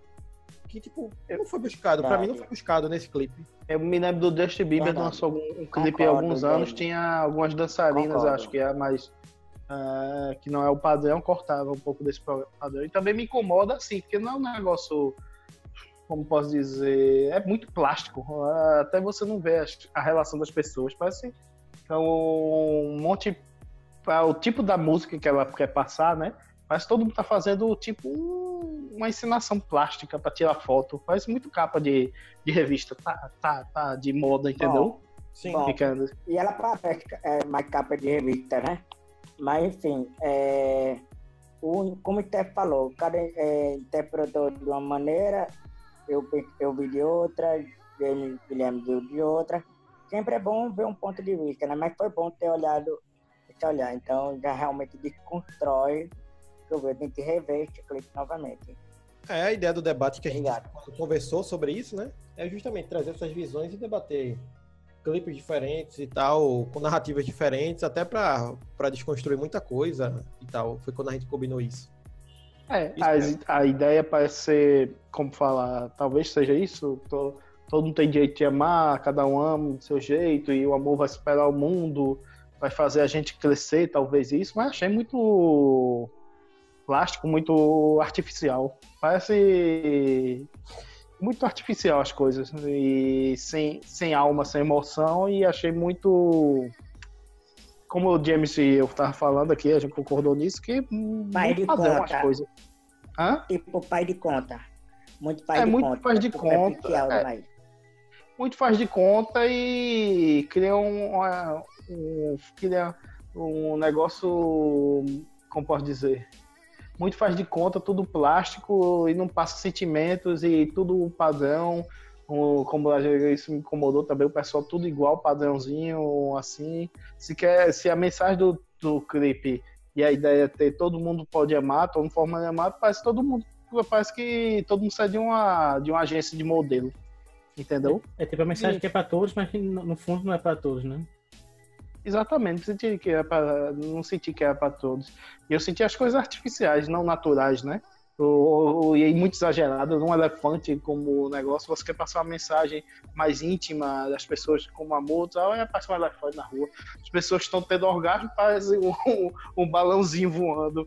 Aí, como eu disse, parece zona das cenas, como aquele filme Corro que a Polícia Vem Aí, tem uma cena que zona das cenas românticas, né? Do como é feito o sexo no cinema tal. Que é tudo, e ele te- tem uma onda. Não sei se você se lembra, Stefan, dessa cena. Aí, não, que pô, começa a mostrar a imagem, um, um foguete levantando, né? Um, É, exatamente. um obelisco subindo. Exatamente. Que é uma crítica a isso, entendeu? A como é retratado o sexo lá no- nos filmes. E, e, e parece que essa, o- que essa piada, né? E o, parece que essa piada os caras fizeram não intencionalmente aí. O, o- desse negócio do balão, subindo os balãozinhos, os negócios, entendeu? É isso. É, pois é. Faz, faz, faz parte. Mas pelo menos eu ri. Eu achei engraçado. Pelo menos eu achei engra... Me lembrou Corra que a polícia vem aí. É, Só mais um ponto, que esse clipe hoje tá, seria muito co- é, complicado com o coronavírus fazer. Muita aglomeração esse clipe. É, não te aglomere. Muita aglomeração. Não, não te aglomere. Não, Não, se aglomere. não vão. Não se junte. Não se junte. É, se você vê uma montanha de, de suruba no meio da cidade, não, não vá. Não vá. Não é o momento agora. Agora, e você, James? Vamos passar para a próxima. É com você, James. Tá bom, vou falar de um, um clipe de 1991 de Michael Jackson, que é o Black or White. Ele trouxe um- uma, uma parte técnica bem interessante, que é a ideia de duas pessoas se mesclarem, que é o final, quase no final do clipe. É, ele intercala entre duas pessoas mudando, então tipo muda de uma mulher para um homem, de uma pessoa ruiva para uma pessoa negra. E isso em 1991 foi, foi extremamente legal e tipo interessante, porque as pessoas nunca tinham visto daquela forma essa técnica, né? Que é tipo como se fosse uma transição, né? É, e eu trouxe ele, além de ele ter toda toda um- uma coisa de debate sobre sobre na época o Michael estava passando ele ter passado pela vitiligo, então as pessoas não viam ele nem como uma pessoa branca e nem viu ele mais como uma pessoa negra e ele colocou isso como como uma crítica a isso que estavam falando dele, sabe? É, que não importava você ser preto ou branco, é, mas você era humano do mesmo jeito. E por isso que eu escolhi esse clipe. O que, é que vocês É, acham eu- dele? Eu gosto muito do clipe. Apesar, assim, tem uma coisa, uma ressalva. Eu gosto muito dele, mas tem uma coisa que eu não entendo, porque ele começa com Macaulay Culkin tocando guitarra, né? Aí vai, tem uma discussão com o pai dele, depois vai para outro assunto totalmente diferente, né? Fica meio que cortado, assim, uma coisa com a outra. Até hoje eu não entendo. Tem aquela crítica que vê, eu vi alguns clipes de heavy metal, que o cara não escutar esse tipo de música, que você pode, vai perder seu tempo, tal, tal, tal, isso não vai fazer bem pra você, você vai cair nas drogas. É, é o Macaulay Culkin, né? Mas O, o pai, o pai briga com ele, né? Ele vai pro quarto, bota o É. no alto, né? Não é isso? exatamente. É, eu ia comentar essa- disso, que me lembrou muito a abertura do clipe de Twisted Sisters, né? Que é bem isso, o- Isso. O, pai reclamando com o filho, você não pode escutar esse tipo de música, não vai... Tem na escola também, que é o professor reclamando com, com o aluno, você não pode escutar isso, não vai, não vai lugar nenhum, não sei, não, não, não. Aí tem, tá- dá- tem- o clipe quer passar uma lição de moral, até fica meio confuso, até porque o Macaulay Culkin teve problema com drogas, né? Mas o. Não nessa época, né? Não Só pra nessa deixar época. claro. Só pra deixar claro. Exatamente. Não foi nessa época. Não nessa época, mas teve depois. Mas fica assim, meio até. Se o cara conhecer, né? Assim, mais no fundo, fica até. Fica com essa dis- dissonância. Mas isso que eu quero dizer, assim, tirando isso, tem essa parte do Twisted Sister, tem do Tenacious D, que é muito assim, clipe de rap metal, tem muito essa crítica, né? Do preconceito musical, do preconceito musical, e vai pra outra coisa depois. Aí corta, tem os Leões da África e começa, assim começa o filme mesmo. Não sei se esse início é relevante para o clipe, não sei. Mas o que, voltando para essa outra parte, eu acho muito interessante a mudança de, de, de rosto, né? Que foi outro, e falando, ele dançando com todos os fogos. né, E a letra diz muito isso, de chega desse preconceito, vamos caminhar juntos, dançar juntos, e eu acho excelente. A maioria dos. A maioria, acho que todos os clipes do Michael Jackson são excelentes também. Em termos de coreografia e estética, né? É, é muito bom. Mas o que você acha, James? Esse início, essa introdução, o que você acha dela? Primeiro que ele é super datado por ter Macaulay Culkin. Já data aí anos 90. É, anos 90. É escrito errado, anos 90, né? Pode até falar, porque mano. na Até porque na época ele era o famosinho do Que Quero de Mim, né? Eu acho que É, foi e- por talvez ele foi convidado também. E era amigo de Michael, né? Era muito amigo de Então. Michael Jackson, frequentava a mansão dele lá. É, teve esse, esse negócio de colocar ele no clipe também por isso. É, o clipe, esse início eu também acho um pouco meio dissonante, que depois, mais pra frente dele também aparece, volta o Michael também, com uma vibe diferente, mas eu acho que pode ser uma crítica realmente, é tipo, além dele fazer a crítica sobre cor de pele e esse tipo de preconceito que as pessoas têm, é também pode ser também uma crítica ao estilo de música que as pessoas ouvem, sabe? Quem ouve heavy metal sofre preconceito de pessoas que escutam outros tipos de música, ou se você escuta pagode, ou seja o que for, sabe? Eu acho que pode ser algo nesse sentido também. É, E também mostra a cultura, né? a cultura de de, de cultura. outras pessoas, exato. É, porque ele mostra uma dança chinesa, uma dança indiana, a dança russa. Ele também é, tem muito disso, né, no, no clipe. É, você falou agora, eu também me dei conta assim, que ele aparece cantando rap, né? Que é, geralmente é uma música que surgiu é, para os negros se expressarem nos Estados Unidos. Tal. Aí você vê o Macaulay Culkin, que é uma criança branca, escutando, né? E tem muita discussão disso também com o Eminem, né? Que foi um dos primeiros rappers brancos. Tem isso daí de, de apropriação cultural, tem esse debate de a pessoa se apropriar da cultura dos outros, ou se é que- cultural que a pessoa pega e pessoas começam a compartilhar a cultura, assim, que, que a minha opinião é o seguinte, a cultura é o quê? Ela se transforma, nunca tá parada, né? Você pega o de, um, de uma pessoa, a cultura de uma pessoa de outra e mescla e cria algo novo sempre. Outra coisa, Guilherme, e outra coisa. Eu acho que, como mostra ali, o pai é conservador e ele quer escutar música diferente. O pai, você não pode, você não pode fazer aquilo. Não, aquele negócio, né? Aquelas leis. Você tem que obedecer, você não pode ouvir outras coisas. Eu acho que deve ter, representar isso, eu acho que quer mostrar isso, né? E ele quer escutar várias músicas, quer tanto rap, ou reggae, ou rock, qualquer música. Entendeu? É cultura, mostrar a cultura. Exatamente. Agora tem essa discussão, eu acho que você acha, James, que tem essa discussão de, sei lá, negócio de que sempre teve que teve até filme, o Eminem fez um pouco disso sobre a sobre esse negócio das culturas chocarem, né?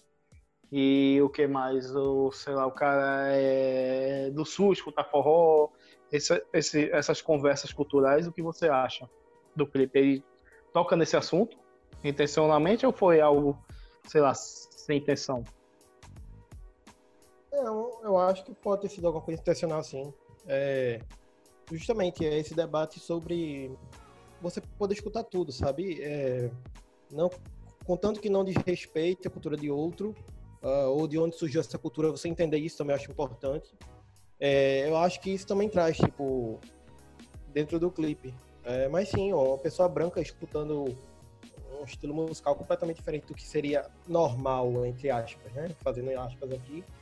É, eu acho que sim, eu acho que ele coloca isso no clipe também dessa forma. Exatamente, acho que tu falou uma coisa importante. Desde que você não desrespeite a origem da, de onde surgiu, né? E, os, e o que veio atrás, você pode escutar, pode fazer. Agora você tem que entender como surgiu, né? Aquilo, a, a gênese daquilo, né? E você, Stefano, concorda com a gente? Concordo, acho que é bem isso. Você. Acho que até expande a cultura, você escutando coisas diferentes de, de, de outros lugares, de outras culturas, outras etnias. Como o James disse, respeitando as origens, você ir buscar conhecer, saber o que é aquilo. Acho que inclusive é importante você buscar expandir esses horizontes.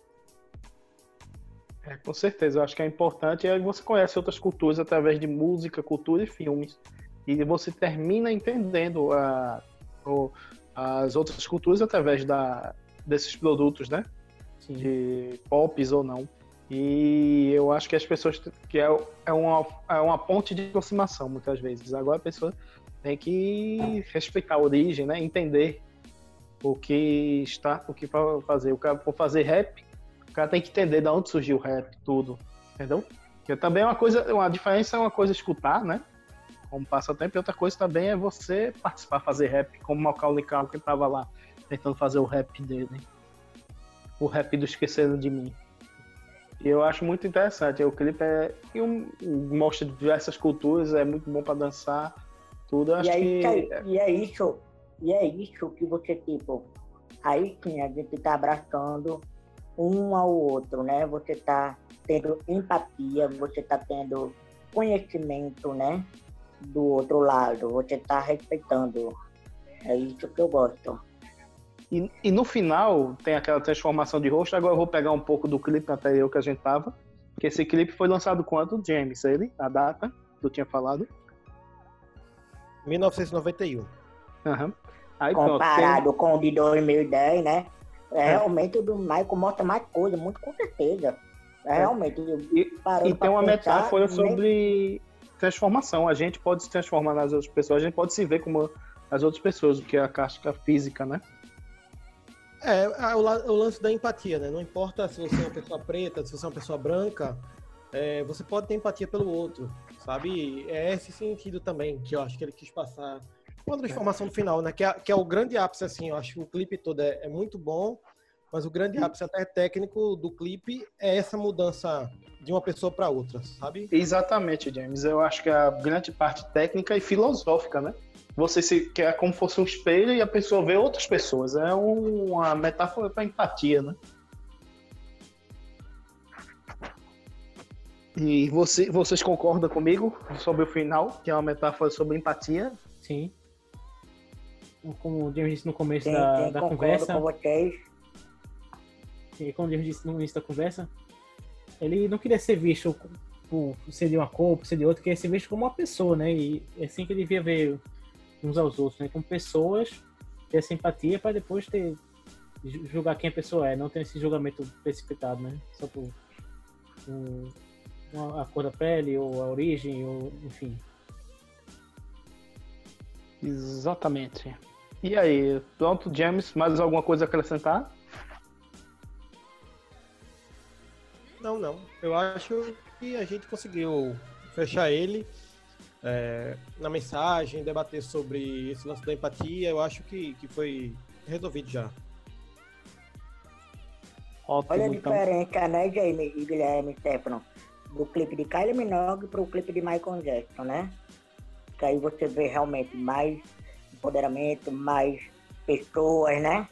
Totalmente diferente, né? É, vem vários estilos, vários cortes de cabelo, vários corpos, só no, no trechinho final. Aquele trechinho final, tanto que ficou icônico, né? Ah, todos os clipes, acho, do Michael Jackson ficou são icônicos. Assim pra cultura, né? Pop. E então, vamos passar para a próxima pessoa. Stefano, é com você. Bom, já que a gente tá falando de, de Kylie Minogue, eu quero falar de um aqui que, eu acho que quero falar até mais do diretor em si do que do clipe, que é o Michel Gondry. É um diretor francês, ele dirigiu filmes como O Brilho Eterno de uma Mente Sem Lembranças, que é bem famoso. Um filme não tão famoso que eu gosto muito, que é Rebobine, por favor. Dirigiu também um filme que Guilherme gosta muito, que é O Besouro Verde, foi ele que dirigiu. E da Kylie Minogue, ele- dirigiu o clipe Come, to My, Come Into My World. Não sei se você se lembra desse clipe, é um clipe que ela vai rodando a rua como se um, um loop. Vai Eita, eu conheço. Eu também me dúvida nesse também, que é um loop, é na mesma cidade. Aí aparece Isso. várias Kylie. Conheço. Exatamente. É o mesmo diretor, é? O mesmo diretor. O Ele- quê? Ele dirigiu esse E eu gosto muito de Rebobine, por favor, também. É muito bom. É muito bom. Não sabia que é do Mercado Besouro dele. Eu também descobri agora, foi essa pesquisa. Eu conheci ele pelos clipes. Fui, fui ver agora na pesquisa para o podcast que eu vejo os, os filmes, os longos que ele fez. Aí ele também dirigiu um clipe que é famoso, da Bjork, no, não escuto tanto dela assim, mas eu sei que é um dos mais famosos dela, que é Army of Me. Não sei se vocês gostam do Bjork. E do White Stripes, que é Fell in Love with a Girl, que é um clipe feito em, em Lego. Não sei se vocês conhecem. Conheço. Bem, bom. Então, o clipe que eu quero falar é do Chemical Brothers, que é Star Guitar. Que de, de primeira não vê nada demais no clipe, né? Que é um, um trem e vai passando pela paisagem e, e é isso o clipe. Teoricamente, em- entre aspas, não tem nada no clipe. Mas se for reparar na na paisagem com a batida da música, é como se a- o vídeo fosse a própria timeline do, do clipe cada objeto é um som diferente. Uma árvore é uma batida, um- uma construção é outra batida, um túnel significa outra, outra batida. E, essa. Ele está transformando o, áudio numa coisa visual que eu acho mais fantástico nesse clipe. Ele, uma edição, é, ele montou a música a partir do clipe, será? Que o, quem, o artista? Foi ele. Ou será que foi um encaixe perfeito? Tem até o making off ele fazendo o, como se fosse o clipe, pegando vários objetos do dia a dia. Ele pega umas laranjas, pega uns lápis, umas fitas VHS, ele bota assim no chão e, e vai mostrando a batida através daqueles objetos. Que legal, muito interessante. Um clipe parece simples, mas é muito interessante a produção dele e, e essa perspectiva, né, de montagem. Pois é, você vai passando cada postezinho, você vai. Você, é aquele clipe que você assiste várias vezes para ir reparando as coisas dela. Você vai reparando cada barulho, cada barulho que cada objeto faz, cada chaminé, cada ponto, cada prédio, cada coisinha tem um, um, um papel na música. Pra mim, o clipe me passou muito uma sensação sensorial, né? Assim, por exemplo, eu tô aqui em Portugal, eu ia pro interior visitar meus primos, aí andava de trem e via aquelas paisagens muito parecidas, né? Aí dá aquela sensação um pouco nostálgica do tempo parar, você ficar assistindo a janela, as coisas, né? Passando e você lá, com, observando. Se sentindo uma O- paisagem. o- da- Hã? se sentindo ali parte da, da paisagem da história, né? Isso, fazendo, você se sente parte da paisagem da história. Você vai vendo, acompanhando, vendo o tempo passar e vendo o mundo rodar, né? E como se estivesse por fora, como espectador do, do mundo, sendo, sendo- sentindo a paisagem, tudo isso. É uma sensação muito sensa, sensorial, né? Pra mim passou isso. Eu gostei muito do clipe. Um clipe simples, passou uma- essa sensação muito aí, um pouco de nostalgia. Pois é, é essa coisa. É uma ideia muito boa, uma execução simples, né? Que, que deixa o clipe tão bom. Exatamente. E vocês, o que vocês acharam do clipe, mano? E James? Vai lá, James, fala aí.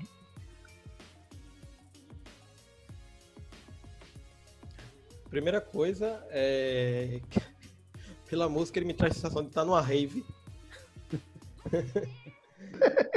Ao contrário, né? Acho que é, por mim deu uma sensação mais calma, acho que causa das imagens. Não, é. eu imaginei como se fosse uma rave. Mas eu achei interessante, eu achei interessante. É, você- é meio que uma viagem, né? Tipo, você tá viajando com, com a história do clipe, né? Ele vai mostrando os, os cenários. É, é- é- traz, traz uma coisa nostálgica quando a gente viajou com a família, alguma coisa assim. Foi muito disso que ele me trouxe também. Alguém quer acrescentar mais alguma coisa do, do clipe, do, do trenzinho?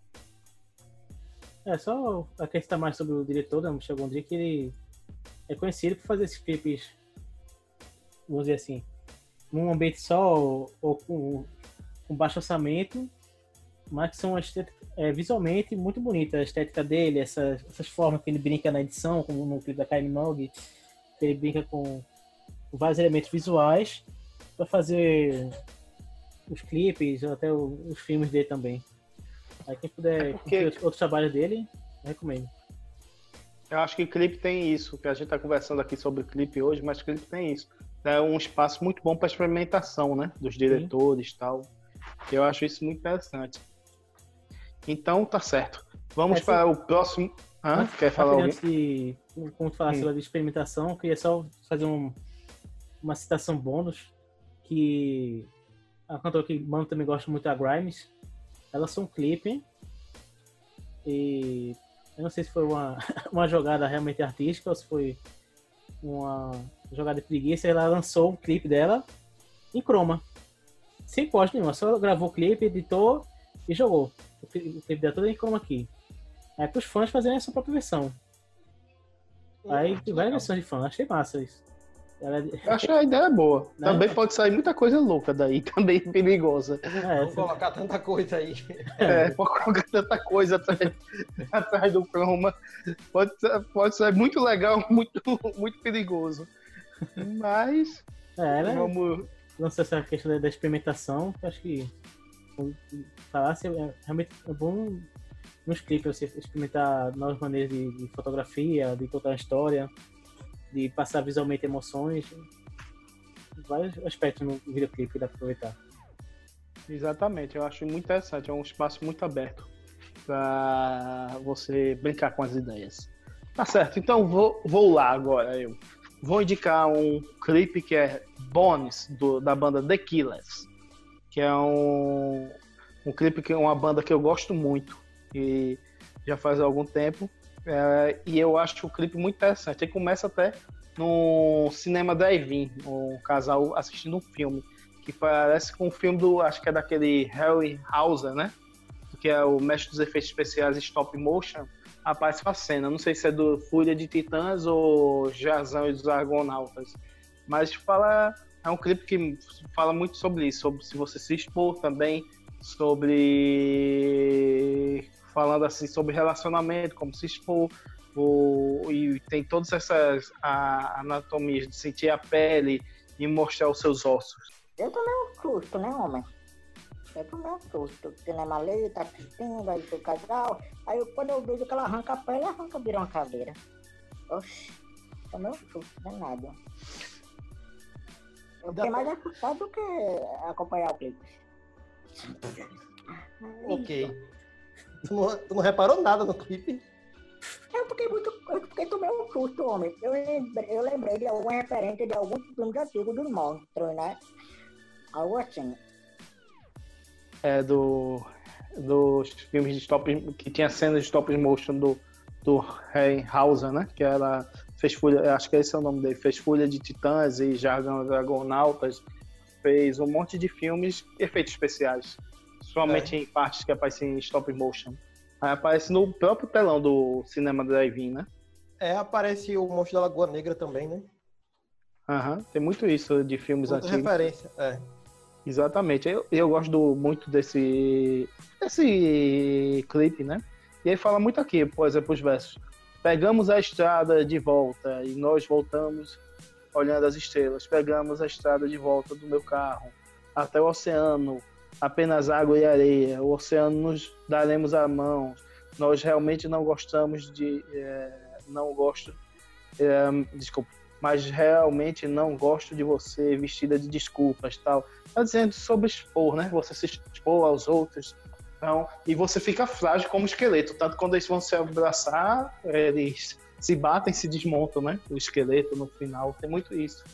É, eu, acho, eu acho que também tem muito de você se despir, né? De certas coisas quando você tá num relacionamento, no sentido de é, talvez ser menos egoísta, aprender a dividir mais, é, certas coisas que um relacionamento vai vai agregando para você também, né? Então ele, ele faz a meio que essa analogia com você ficar só até os ossos, né?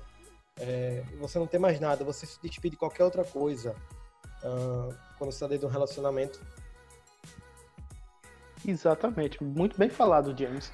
É exatamente, eu acho que o que se trata o filme, e é o filme na clipe que disse você despir e você fica frágil, né? Ah, como eu tava falando, como o esqueleto que vai, mas você se despir de todos os seus, ah, dos seus do seu, da sua pele, das suas outros pelo outro. Você enxerga a pessoa ah, como ela é por dentro, nessa analogia do esqueleto, né? E o que você acha, Stefano?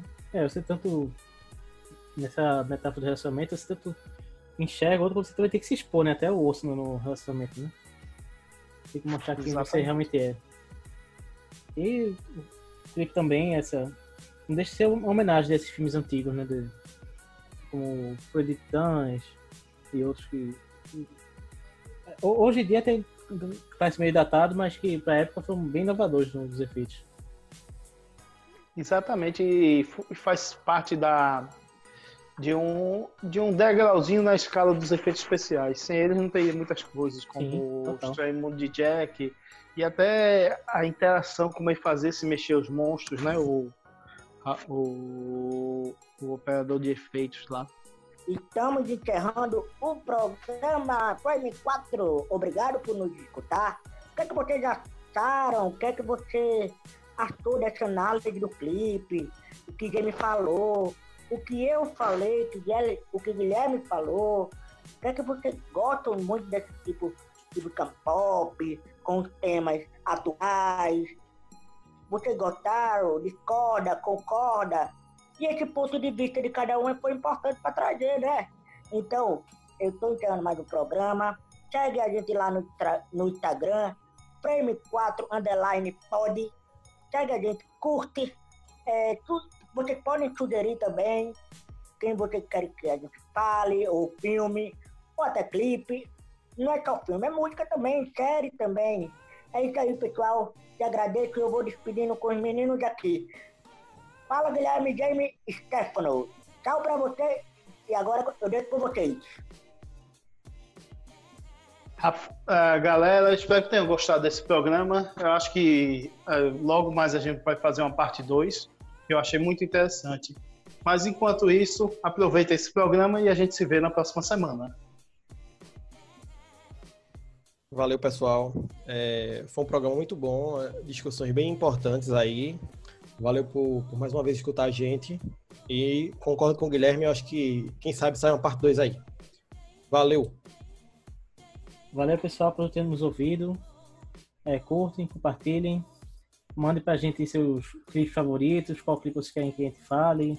Se você achar que ficou, faltou a gente falar de algum desses artistas que a gente falou. E até a parte 2. Valeu. E até a parte 2. Até mais! Hello. I'm the Doctor. Black and blue. Fight night. The greatest gladiator match in the history of the world.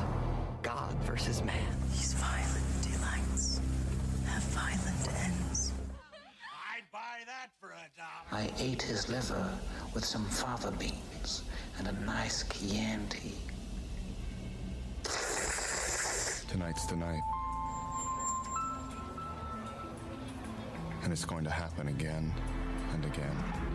Captain Sam, can you hear me?